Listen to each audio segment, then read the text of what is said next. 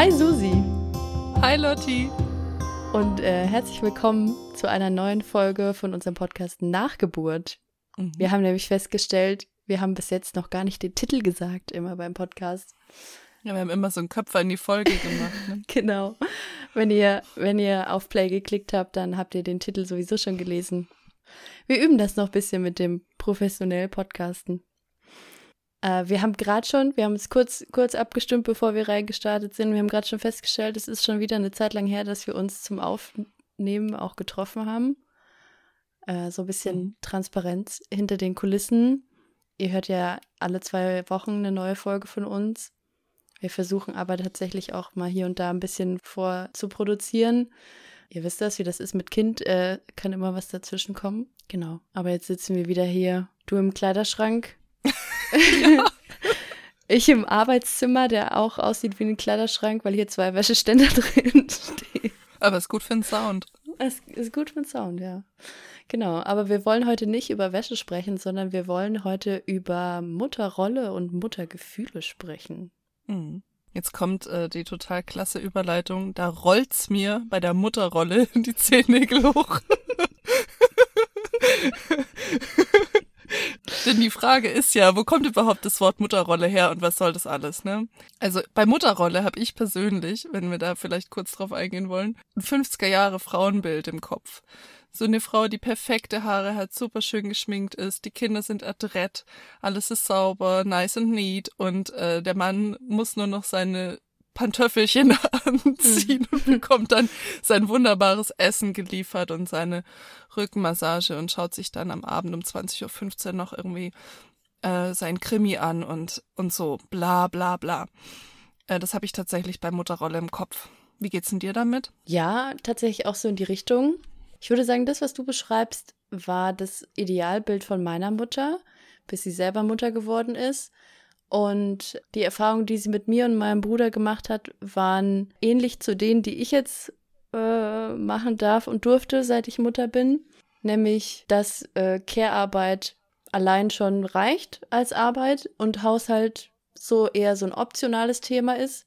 Mm, Und von meiner Mutter gibt's die äh, prägende Erzählung, dass mein Vater nach der Arbeit heimgekommen ist und äh, wahrscheinlich genau das erwartet hat, was du gerade beschrieben hast. Und meine Mutter halt völlig fertig war. Erst mit einem, dann mit zwei kleinen Kindern, die einfach sehr fordernd waren. Und da halt kein dampfendes Drei-Gänge-Menü auf dem Tisch stand. Und mein Vater dann festgestellt hat, meine Mutter würde ja den ganzen Tag nur auf dem Sofa sitzen und Pralinis essen. Oh shit. Ja. ja. Ähm, auf der anderen Seite habe ich von meiner Mutter mitgenommen und das hat habe ich jetzt gemerkt, hat auch mein äh, Mutterbild geprägt, dass man als Mutter immer stark sein muss, dass man ja seine Bedürfnisse hinten anstellen muss, dass die Kinder immer vorgehen und dass man aber in dem in der Selbstaufgabe dann auch möglichst Erfüllung finden soll. mhm. Also so die andere prominente Geschichte ist, dass meine Mutter uns auch noch mit selber, also sie hatte selber über 40 Fieber in den Kindergarten gebracht hat und sich nicht ausgeruht hat und so solche Sachen oder auch beruflich immer zurückgesteckt hat, weil sie ja für uns da sein musste, was äh, ja leider dann dafür ge zu geführt hat, irgendwann, dass da auch eine gewisse Erwartungshaltung mitschwingt, was Dankbarkeit angeht. Mhm. Ja. Ja, ich nicke feierlich den Kopf. Also ich habe auch ähnliche Erfahrungen mit meiner eigenen Mutter und da kommt man, ähm, da kommt man auch schnell drauf, ne? Bei dem Thema Mutterrolle schaut man ganz schnell auf die eigene Mutter oder vielleicht auch auf die Oma oder andere Erziehungspersonen, die einem mütterlich entgegenstanden. Aber man hat nicht so viele, ich sag mal, Role Models so, äh, Mhm. die einem so nah oder ja, die einen so geprägt haben in in der Art, wie man eben Mutter sein kann. Mhm. Ja. Hast du dich vor deiner eigenen Mutterschaft damit auseinandergesetzt? Bewusst? Also ich erinnere mich dran, dass ich in der Schwangerschaft meine Mutter gefragt habe, ähm, unter Tränen und auch bisschen, ja, halt schwangerschaftshormonell wahrscheinlich auch ein Stück weit bedingt, aber ich habe sie gefragt, kann ich denn überhaupt eine gute Mutter sein? Kann ich das denn? Und es war total nett, was meine Mama geantwortet hat. Sie hat gesagt, ja, das kannst du. Ähm, aber sie hat nicht geantwortet, Gott sei Dank hat sie nicht geantwortet, das haben wir schon alle irgendwie irgendwann mal irgendwie geschafft, sondern sie hat wirklich so, so ein Beispiel gebracht, ähm, in dem also ein Live-Beispiel aus unserem gemeinsamen Leben, in dem ich mich mal um mein Kind gekümmert habe und sie das beobachtet hat und sehr schön fand. Und das fand ich sehr, ja, das hat mir sehr gut getan. Aber mh, mm, ich würde mal sagen, das, was es dann wirklich bedeutete, auch dann mit diesen zwei Babys, in diese Mutterschaft zu starten nach der Geburt, weil man ist meiner Meinung nach auch schon Mutter vor der Geburt. Mhm. Das war, das war ganz anders, als ich mir das äh, erdacht hatte, ja. Also ich finde, das ist ganz schwierig, bevor das wirklich real ist, bevor man mhm. ein oder zwei Kinder halt im Arm hat, da so Fragen für sich ernsthaft zu beantworten. Äh, oder wie war das bei dir? Hast du in der Schwangerschaft dir die Frage nach der Mutterschaft schon beantworten können? Was Mutterschaft für mich bedeutet, glaube ich nicht, nee. Ich hatte schon ein paar Ansätze, was ich anders machen will als meine Mutter oder meine Eltern. Aber das war, äh, waren eher so Idealvorstellungen.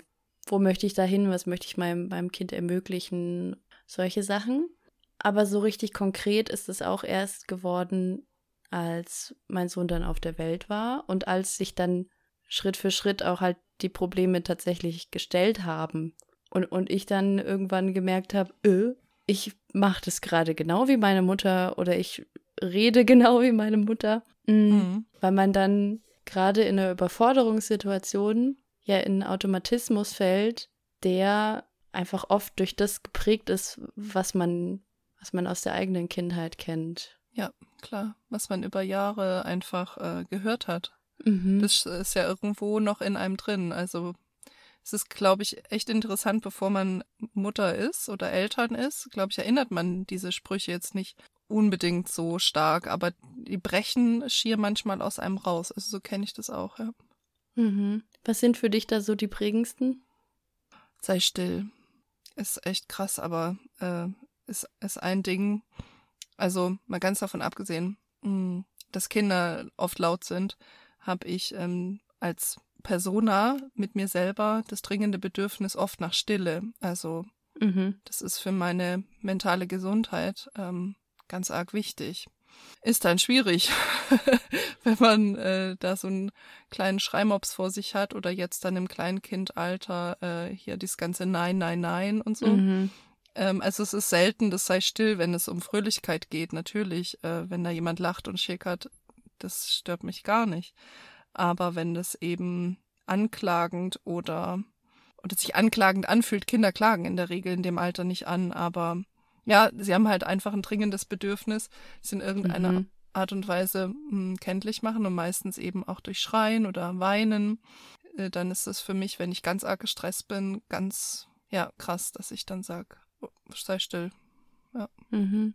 Also das ist nicht die Regel. Ich setze mich nicht hin und nehme mir das vor. Heute sage ich 20 Mal sei still, sondern es kommt, es kommt wirklich so im, ähm, wenn wenn der Stress extrem hoch ist und nehmen ja. wir mal an eine Autofahrt und man muss irgendwie ganz schnell zu einem Termin, im besten Fall noch zum Kinderarzt mit einem Kind krank, eins gesund und aber Bedürfnisse sind nicht hundertprozentig erfüllt worden, äh, wickeln, füttern, keine Ahnung. Und du bist auf dem Gas und dann schreit's halt hinten äh, im Doppelpack und dann kann es mir passieren, dass ich dann auch mehr oder weniger laut sag, seid still. Mhm. Mhm. Ja. Ist mir auch sehr unangenehm. Also, das ist nichts, wo ich sage, jo, schön. Mhm. Darf ich dich da fragen, was das bei dir ist? Mm, ganz ähnlich, glaube ich, was ich gerade so, so raushöre bei dir auch. Also auch jetzt, jetzt schlaf doch endlich oder jetzt hör doch endlich auf. Sei doch mhm. endlich ruhig, zufrieden. So. Also ja. bei mir kommt es auch aus dem Bedürfnis nach, nach Ruhe. Aber bei mir war ganz schlimm und extrem am Anfang, habe ich ja, glaube ich, schon mal so ein bisschen gesagt, mein Sohn hat sehr viel geschrien und geweint am Anfang. Und ich hatte das Idealbild, wenn ich nur alles richtig mache als Mutter, dann ist er zufrieden.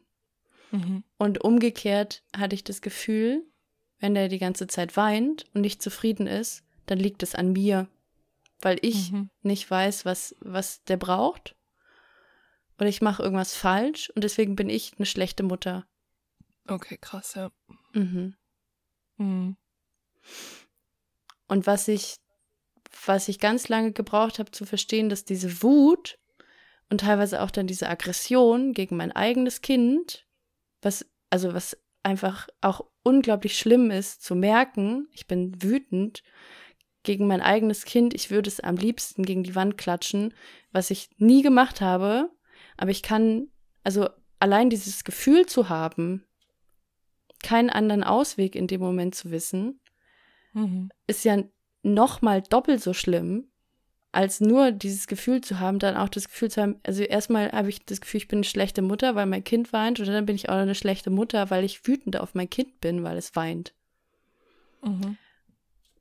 Und zum Glück bin ich da mit Hilfe erstmal einer, einer Mütterberatung und dann auch mit meiner Therapeutin dem auf den Grund gegangen, dass das einmal mein eigenes inneres Kind ist, was da auch in der ja in meiner Vergangenheit eine Verletzung hat, nämlich dass ich meine Gefühle nicht ausleben durfte, die also in Anführungszeichen negativen Gefühle wie Wut, Angst, Trauer, solche Sachen. Mhm. Und mein Sohn das aber so deutlich zum Ausdruck bringt, dass er weint, weil er, weil er überfordert ist oder weil er verarbeiten muss oder immer. Und das kann man nicht abstellen. Das geht nicht. Ähm, ja. Und das war für mich ein ganz, ganz wichtiger Punkt, das zu realisieren, dass ich traurig bin, dass ich das nicht haben konnte. Aber er das so vehement einfordert, dass da kein Weg dran zurückgeht und dass es aber nicht an mir liegt, dass ich keine schlechte Mutter bin, sondern das ist einfach er und es ist sein Charakter und das hat mir dann geholfen, das annehmen zu können und dann auch dahin zu kommen, ihn im Weinen zu begleiten und das auszuhalten auch. Und das ist wahnsinnig hart und es braucht unglaublich viel Kraft. Ja. Ja. Geht, geht dir das auch so, dass das in der Babyzeit einfacher ist als in der beginnenden oder voranschreitenden Kleinkindzeit? Nee, witzigerweise gar nicht. Also ich glaube, mhm. dadurch, dass das bei uns so krass war in der Babyzeit, habe ich da jetzt, fällt mir das jetzt viel leichter, mhm. weil ich jetzt ziemlich sicher sagen kann, welches Bedürfnis dahinter steckt. Mhm, also okay, müde, ja. Hunger, Angst, Wut, irgendwas ist es und dann kann ich das viel besser annehmen und mhm. ihn da einfach auch sein lassen in dem Moment. Ja, ja, ich habe auch begonnen, einfach äh, meine Kinder zu, zu versuchen durchzucoachen. Erstmal mhm. sozusagen, du bist jetzt wütend. Ja. Mhm. Und jetzt hatte ich ja ähm, am Wochenende die Erfahrung gemacht, dass die Oma hier war, also meine Mutter, und äh, dann mein Sohn auch echt in der totalen Wut und Überforderung am Schreien war und dann auch, der läuft dann manchmal im Kringel, also der läuft dann los und läuft rum und will sich nicht festhalten lassen, nicht in den Arm nehmen lassen, gar nichts. Mhm. Und meine Mutter fing wieder an zu sagen, Mensch, hm, hör doch auf, das muss doch jetzt nicht sein, mach doch kein so ein Theater, das ist doch jetzt nicht mhm. notwendig. Mhm. Und da kriegte ich so eine üble Wut, ein, aber auf meine Mutter. Mhm. also es war so übel und ich habe mich sofort, ge, äh, ich, also ich habe versucht, mich in dem Moment so zurückzunehmen und kurz zu reflektieren, warum wirst du gerade so wütend? Ist es ja. die Wut deines Kindes, die du selbst aufnimmst und auch wütend wirst, warum auch immer? Oder was ist es? Und dann war es praktisch mein eigenes inneres kleines Kind, äh, das ähm, die Sprüche oder die, die Informationen gehört hat, wie damals, und eben gefühlt hat, das darfst du jetzt nicht. Mhm. Du darfst jetzt nicht eben äh, wütend sein oder was auch immer er war. Und äh, ich habe dann gesagt, nee Mama, äh, lass mal, lass mal gut sein. Äh, der braucht jetzt hier keine Infos. Der braucht jetzt nur wissen, welche Emotionen er gerade hat. Und meine Mutter hat mit vollstem Unverständnis reagiert und die Backen geblasen, so pff, ne? Ähm, so nach dem Motto, was will die denn jetzt? Äh, ich habe es Gott sei Dank so reguliert bekommen, dass ich also da dann die Mutterrolle eingenommen habe. Und das mhm. ist äh, so ein Moment gewesen, äh, auch rückblickend, das ist immer wieder anstrengend für mich, gerade wenn da noch, ich sag mal in Anführungszeichen, Zuschauer dabei sind, mhm. die einem auch noch nahe stehen, dann ist es mhm. noch mal blöder, da so wirklich reinzusteppen und sich die Schultern breit zu machen und innerlich breitbeinig dazustehen und zu sagen, nein, meine Regeln. Meine Grenzen. Ja, auch meine Grenzen. Äh, oder die Grenzen meines Kindes in dem Fall. Äh, ja. In dem Versuch, äh, die zu erspüren und also mitzusetzen und zu sagen, bis mhm. hierhin und nicht weiter. Abgesehen davon, dass er gesagt hat, also mein Sohn gesagt hat, fass mich nicht an, also er sagt es nicht, aber du weißt, wie ich meine, Hm. ähm, äh, sagte er auch, ich bin gerade mordsauer. Und, äh, und das einfach nochmal gegenüber allen, die da waren, in dem Fall jetzt halt nur meine Mama, zu, ja, fast schon zu verteidigen. Das ist ganz schöne Nummer. das merkt man mir, glaube ich, auch an, wenn ich das jetzt so erzähle. Das bringt mich, das lupft mich sozusagen emotional immer noch so ein bisschen hoch, auch im Nachhinein, ja. Kann ich voll nachfühlen, weil das für mich auch ein Thema ist, dass eben bei mir als Kind da die meine eigenen Grenzen auch nicht ernst genommen wurden, weil äh, gerade jetzt zum Beispiel Wut ist ja eine Reaktion auf meine Grenze wurde überschritten, in irgendeiner Form. Und wenn dir dann jemand aber deine Wut abspricht und sagt, es gibt keinen Grund oder du darfst es nicht oder was auch immer, führt es ja dazu, dass du das in Frage stellst. Hä, ist das überhaupt meine Grenze? Und wenn das jetzt aber meine, meine Nummer eins Bezugsperson, die Mama sagt, dann wird die da ja irgendwo recht haben. Mhm. Und deswegen ist es für mich auch ein krasser Weg, da erstmal meine eigene Grenze wahrzunehmen und die dann auch wirklich deutlich zu machen gegenüber anderen Personen. Und es ist einmal auch fürs Kind, wie du gerade beschrieben hast, finde ich wichtig, aber auch für einen selber. Also, wenn ich überlege, wo, wo ich da so herkomme jetzt in, in meiner Mutterschaft, am Anfang war für mich einfach so diese vollkommene Selbstaufgabe. Also, Mhm. ich habe einfach nicht mehr existiert. Ich glaube, es war so ein Stück weit, weil ich nach der Geburt auch so unglaublich äh, geschwächt war und einfach so voll in diesem Modus irgendwie von 0 auf 100. Ich muss jetzt für dieses Kind da sein, Ich- Mhm. kann aber gleichzeitig nicht viel irgendwie körperlich. Das Einzige, was ich halt machen kann, ist irgendwie stillen und ich muss aber für das Kind da sein, so ungefähr. Deswegen war das für mich so ein krasser Prozess, mich da wieder erstmal in die Selbstständigkeit zurückzufinden, aber dann auch irgendwann zu sagen, nee, ich gehe jetzt in Ruhe duschen und nicht zwei Minuten, schnell, schnell. Hauptsache, das Kind schreit dann nicht wieder und ich muss dann schnell wieder da sein. So, ich habe jetzt gerade gestillt, der hat eine frische Windel, der, wenn er müde ist, dann kann mein Mann, kriegt mein Mann das auch hin, so, ich gehe jetzt duschen. Mhm. Und das geht ja, geht ja immer noch weiter, auch was bei uns immer noch so ein aktuelles Thema ist jetzt, aber eigentlich vielleicht auch ein ganz gutes Beispiel, da auch irgendwann die eigenen körperlichen Grenzen wieder zu wahren, was mein Sohn nämlich wahnsinnig gerne macht zur Beruhigung. Der hat ähm, in der Nähe von meiner Schulter auf der Brust hatte so ein Lieblingsmuttermal. Und das fummelt er gerne so an zur Beruhigung. Und es nervt mich aber unheimlich. Vor allem nachts, wenn er versucht, wieder einzuschlafen. Und ich nehme immer wieder die Hand weg und immer wieder und immer wieder und immer wieder, weil das meine Grenze überschreitet. Mhm. Ja, klar. Ich habe gerade kein so ein treffendes Beispiel für diese körperliche mh, Grenzüberschreitung. Außer vielleicht, ähm, mein Sohn ist äh, ziemlich groß, das haben wir jetzt ja schon ein paar Mal gehört. wenn, wenn ihr schon länger mithört, wisst ihr, wir haben zwei große Jungs ähm, und ich habe, äh, wie gesagt, auch immer wieder Rückenschmerzen und ich sage ihm oft, seit er jetzt echt flüssig läuft, also ich bin ganz froh, er tut es jetzt. Yay. Ähm, yay, ja. Ich sage ihm, ich sage ihm jetzt oft, nee, ich kann dich nicht tragen. Bitte geh an die Hand und laufe. Hm. Also das versuche ich dann abzuschätzen, wenn er nicht gerade das maximale Nähebedürfnis hat. Und wenn er das hat, versuche ich eher runterzugehen und ihn äh, in der Hocke oder wenn wir zu Hause sind, halt sogar manchmal einfach auf dem Boden im Liegen oder im im Sitzen auf dem Boden ähm, zu begleiten, zu beruhigen oder was auch immer zu kuscheln.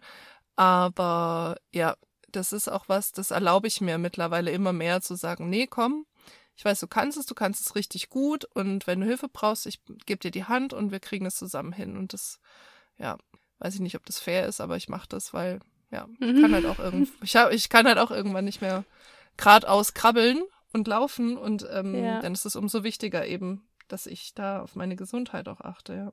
Ja.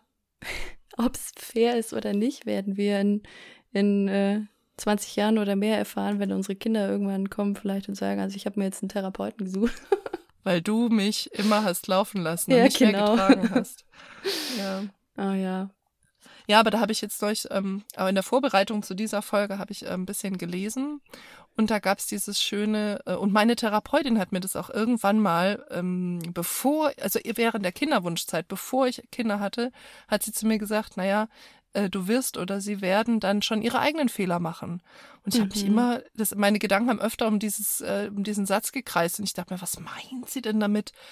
Ähm, ich verstehe es nicht, aber ich glaube, es ist total gesund für unsere Kinder, dass wir nicht perfekt sind mhm. und dass wir versuchen, schon auch immer auf eine Art für sie da zu sein, aber ich sage bewusst auf eine Art, mhm. weil wenn man jetzt dieses vorige Bild, was ich gezeichnet habe von dieser 50s Mom, die super perfekt ist und alles im Griff hat, mhm. wenn wir das nochmal kurz herholen, dann äh, merkt man ganz schnell, dass man darüber, ähm, wenn man dann noch arbeitstätig ist und noch mehr Aufgaben hat, Bürogramm von zu Hause noch mitmacht, was weiß ich, Steuererklärung und, und Gedöns, dass man sehr schnell darüber ausbrennen kann und ähm, Burnout ähm, durch Mutterschaft oder während Mutterschaft nicht ja. selten vorkommt mittlerweile in unserer Gesellschaft. Und ähm, deswegen sage ich ja, das ist schon für mich persönlich in Ordnung, dass meine Kinder mich auch fehlbar sehen.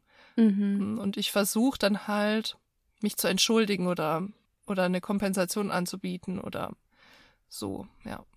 Es gibt auch Zeiten, in denen bin ich ähm, emotional und physisch mehr abwesend und mein Mann dafür mehr anwesend und da merke ich dann schon auch manchmal, mir fehlen die Kinder oder die Kinder zeigen mir auch, dass ich ihnen fehle und dann versuche ich das eben auch wieder in irgendeiner Art und Weise zu kompensieren, ja.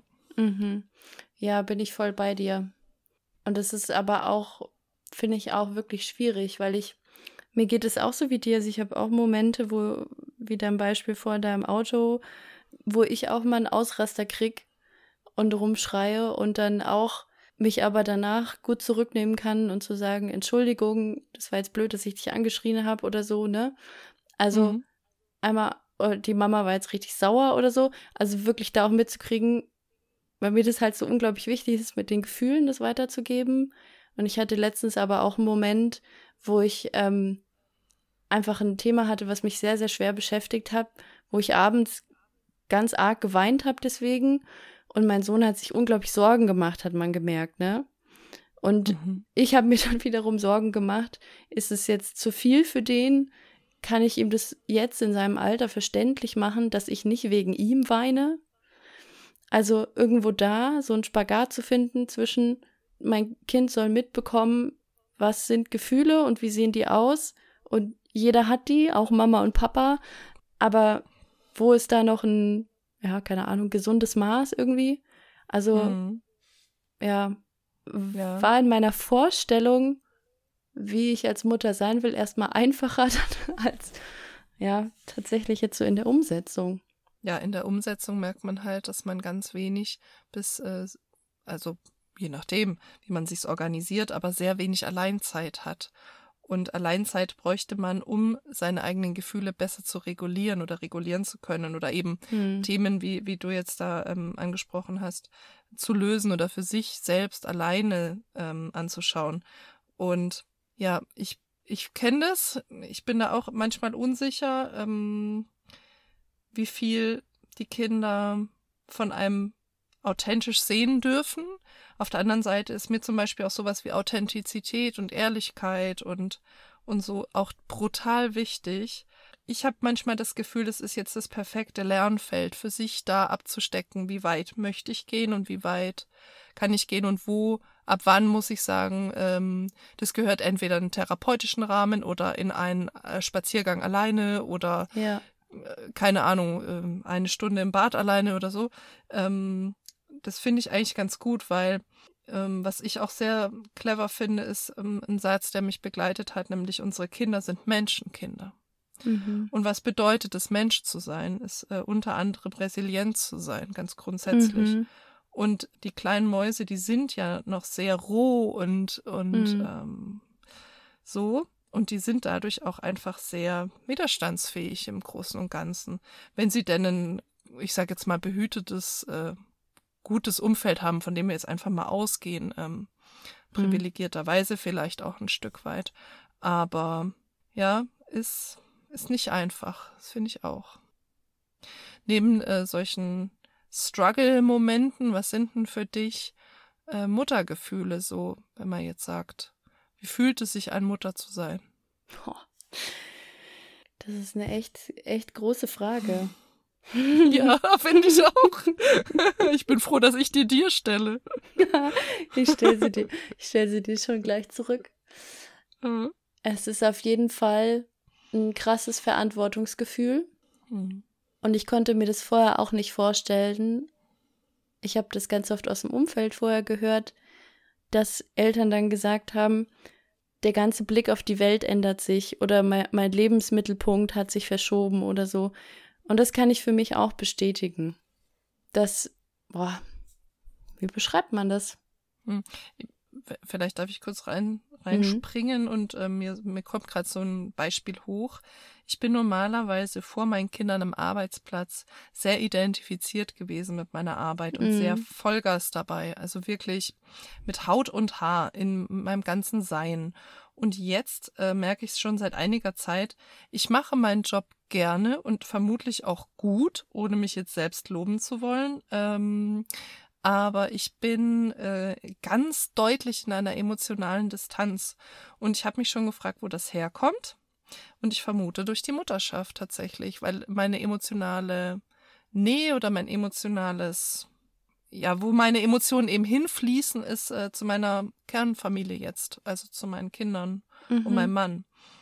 Und es müssen nicht gute Gefühle, also das geht jetzt nicht per se um dieses, ja, ist sowieso schwierig, immer gut und schlecht zu definieren, aber das, die breite Masse weiß, was man meint, ja, also Wut, Angst, ähm, Trauer, ähm, das kann genauso äh, da stattfinden in, im Rahmen von Muttergefühlen wie Liebe, Freude, Hingabe, solche, hm. solche Gefühle, ja. Ja. Also ich finde auch, es gibt kein ein Mutter, Muttergefühl oder so. Es ist eine Riesenpalette eigentlich vermutlich an allen Gefühlen, die man ja. jemals so haben kann, die sich immer mit dem Thema selbst Kind gewesen zu sein und die Rolle zu wechseln vom Kind eben die nächste Stufe, also Kind, dann zur Frau und dann wieder zur Mutter, äh, damit beschäftigt in dem Blick auf seine eigenen Kinder und eben auch, ja klar, die Welt, die weltlichen Themen, äh, Wirtschaft, dies, das, Krise, Krieg und so. Ähm, das sorgt einen natürlich noch auf einer ganz anderen Ebene, weil man sich fragt, mhm. ähm, also wir nehmen jetzt einfach mal an, wir leben noch 20 Jahre, wo stehen dann unsere Kinder, wenn sie selbst ähm, einen Beruf ergreifen oder ins Leben, in ihr eigenes Leben starten und die erste eigene Bude haben und so. ja. Abgefahrene Gedanken. Ja. Ja, voll, aber also, wenn man Glück hat, können die auch zwischendurch echt mal richtig schön sein, wenn die nicht so von Sorgen geprägt sind. Ja, voll. Also für mich sind, wenn, wenn wir über Muttergefühle sprechen, es ist für mich auf jeden Fall bisher emotional die abgefahrenste Zeit in meinem Leben, weil die Intensität der Gefühle wahnsinnig stark ist, aber vor allem auch die Ambivalenz, also die Gegensätzlichkeit und vor allem die, die Gleichzeitigkeit. Also wie unglaublich wütend und genervt ich sein kann und im nächsten Moment überbordend vor Liebe und Glück, da liegt äh, paar Millisekunden dazwischen, teilweise. Mhm. Und so eine Gefühlsachterbahn habe ich vorher noch nicht erlebt. Hm. Die Achterbahn habe ich, glaube ich, vorher schon auch erlebt. durch meine, durch meine äh, psychischen Eskapaden äh, vor meinen Kindern. Aber ich kann es auf jeden Fall voll nachvollziehen. Ähm, was ich zum Beispiel echt erschreckend fand zu Beginn und was auch manchmal immer noch echt krass ist, wenn die Kinder Hunger anmelden. Mhm. Da ist in mir so ein krasses Gefühl, ich könnte die Wände einreißen. Für mich sind auch Sekunden, Stunden gefühlt. Äh, wir haben einen Ausflug jetzt gemacht und meine Kinder haben gesagt äh, oder angemeldet, sie möchten jetzt noch ein Fläschchen trinken, mal eben schnell. Und mein Mann hatte das anders vorbereitet, als ich dachte. Und es hat länger gedauert, das mhm. dann anzurühren. Und es war ganz fürchterlich, diese Zeit auszuhalten. Und Mhm. es war jetzt in, die sind ja jetzt schon relativ groß, äh, die werden im März zwei Jahre alt. Also das ist jetzt nicht mehr dieses ganz kleine Säuglings-Überlebensgeschrei. Ja. Und es ging auch nicht um Leben und Tod. Also die war, die sind auch gut genährt gewesen zu dem Zeitpunkt, aber die brauchten halt noch so ihr Beruhigungsfläschchen.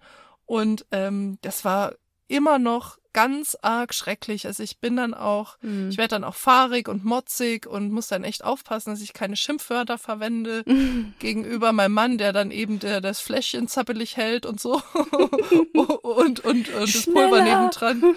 Ja, wirklich. Es ist wirklich, ich äh, geht, das kennst du bestimmt auch, oder? Ja.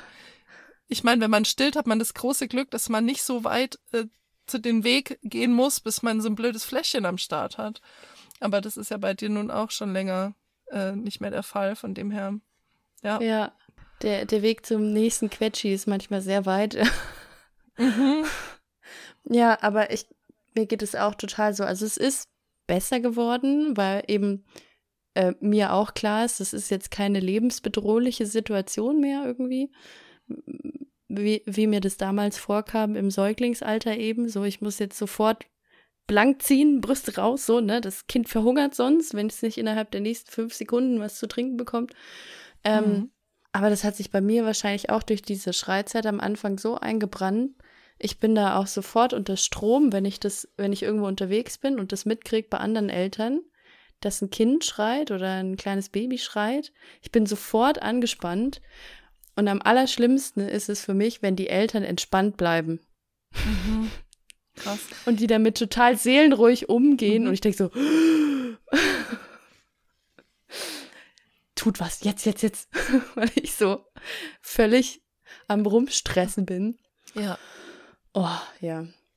Ja, bei mir ist es interessanterweise bei anderen Kindern irgendwie gar nicht. Oder viel Okay. weniger, wenn Ja. überhaupt. Also wenn ich das überhaupt wahrnehme, ich weiß nicht. Aber bei meinen eigenen ist es ultra. Also ich habe auch immer noch das Gefühl, dass ich hundertprozentig raushöre, was da gerade dahinter ist. Und ich muss nicht im Raum sein. Das heißt, wenn die Einschlafbegleitung mein Mann macht und ich im Nebenraum was auch immer tue, aufräume oder so, und mir das falsch vorkommt, weil da einer richtig ab, abzwiebelt, ohne dass ich weiß, was in dem Raum passiert ist, Mhm. gehe ich rein und es kann passieren, dass ich nur die Tür aufmache und, sch und schreie, mach's Licht an. Und dann kommt die Antwort, du schon wieder, geh raus. das macht, macht's, macht's nicht besser, zeigt aber das Selbstbewusstsein des Vaters, was in dem Fall dann auch echt richtig gut ist, dass er das äh, herausarbeiten konnte für sich, mir da auch eine Grenze aufzuzeigen und zu sagen, jetzt mach mal, mach mal Stopp. Also es, Ja, ist, es ist jetzt nicht mehr äh, drei, drei Monate alt, das Kind, sondern es Ja. ist sch schon kurz davor, dass es spricht, so. ja. Und Ja. da ist es, das richtig schwer, kann ich total nachvollziehen. Weil man da gerade in so einer Belastungssituation ging es mir da auch so, dass ich dachte, ich bin die Einzige, die jetzt weiß, was gut ist für mein Kind. Mhm, Weil ich bin ja die Mutter. mhm. So. Hat aber bei mir ganz viel auch mit Kontrolle wieder zu tun gehabt. Ah, ja, klar.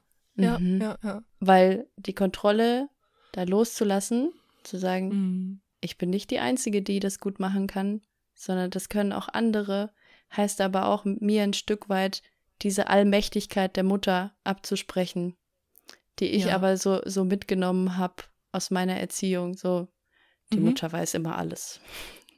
Ja, äh, ganz, ganz fürchterlich. Und meine Mutter, die mir jetzt auch gespiegelt hatte, als meine Kinder mit 14 Monaten in die Betreuung gegangen sind, Hm. die, dann, wir sind bei einer Tagesmami und ich sagte dann, äh, meine Mutter fragte halt irgendwie, ja, wie macht ihr das dann? Und sag ich, die gehen zu einer Tagesmutter.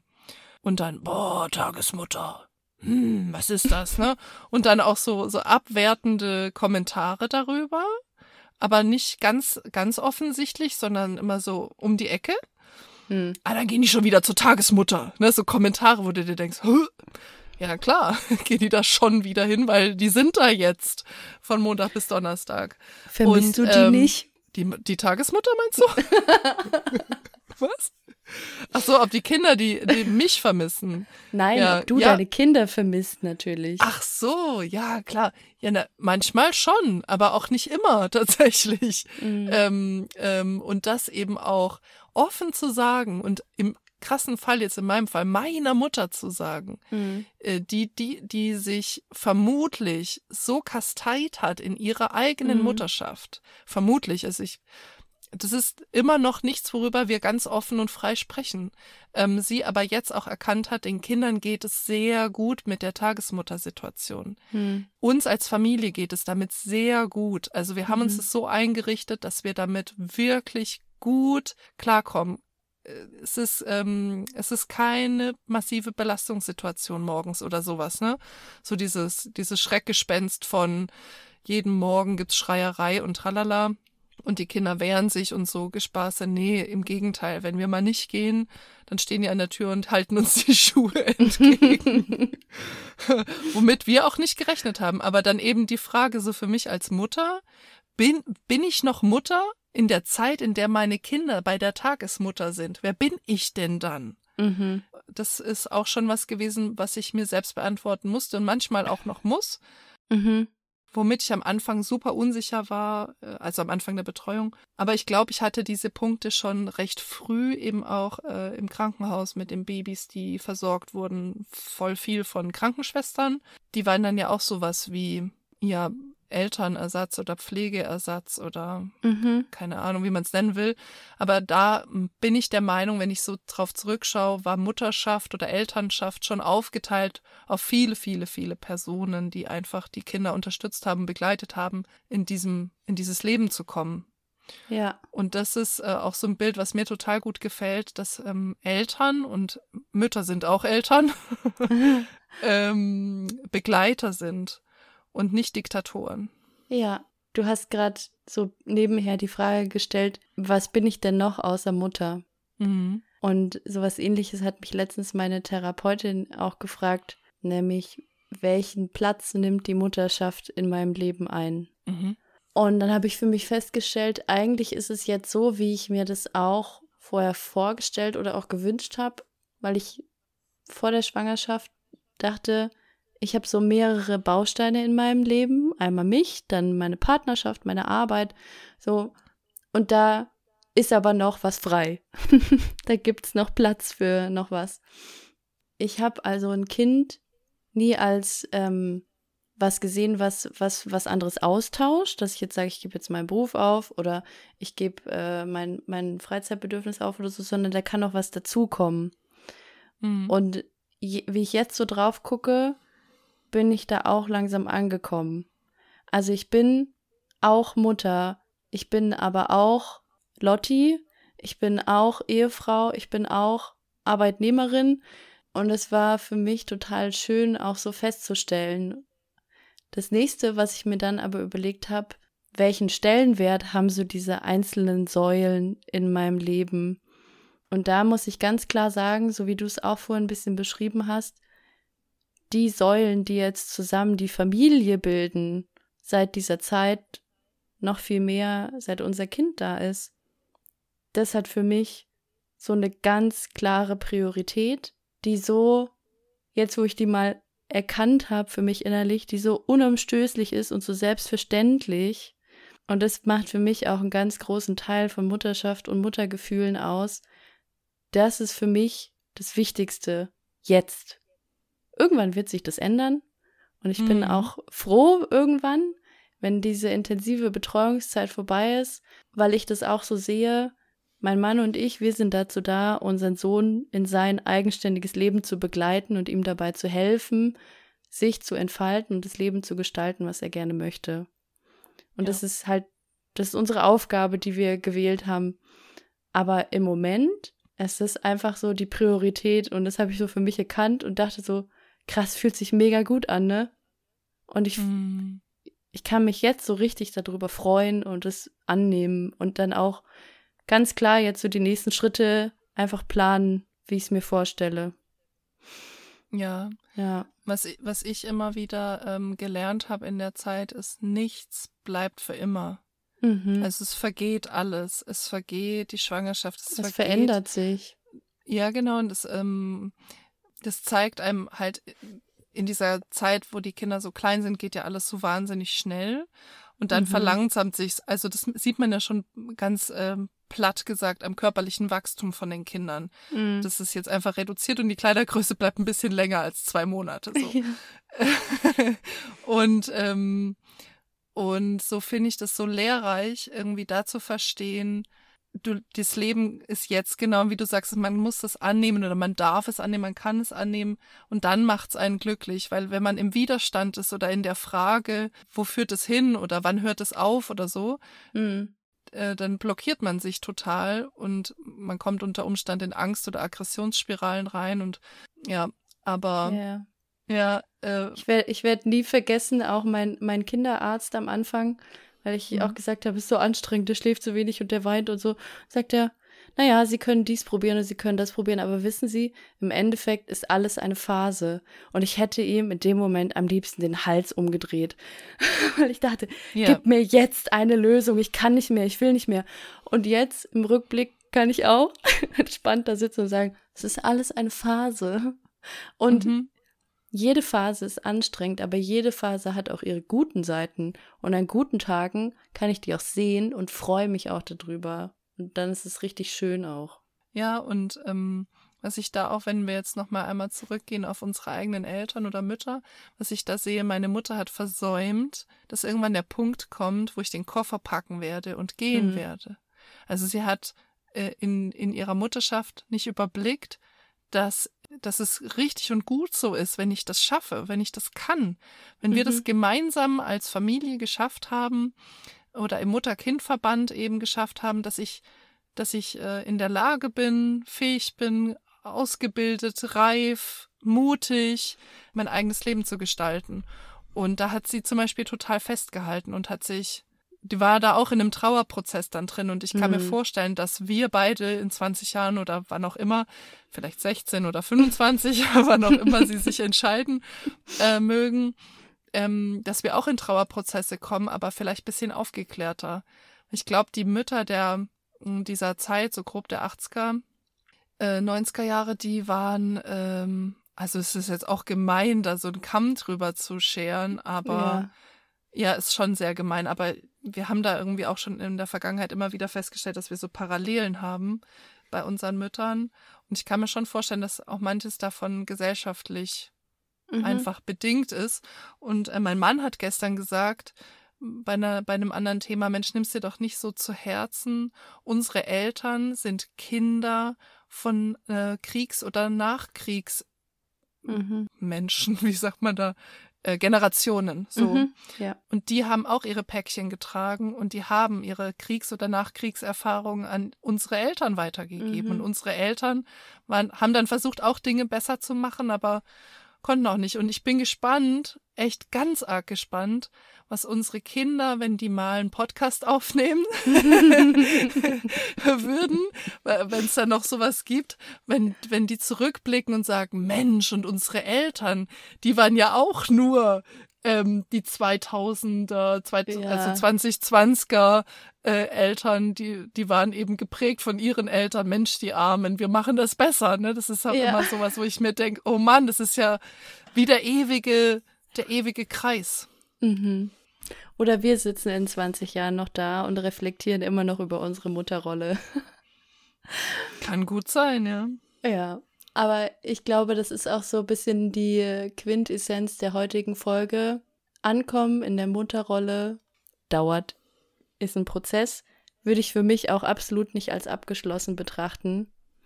Wir können ja vielleicht sagen, Folge 1 von X.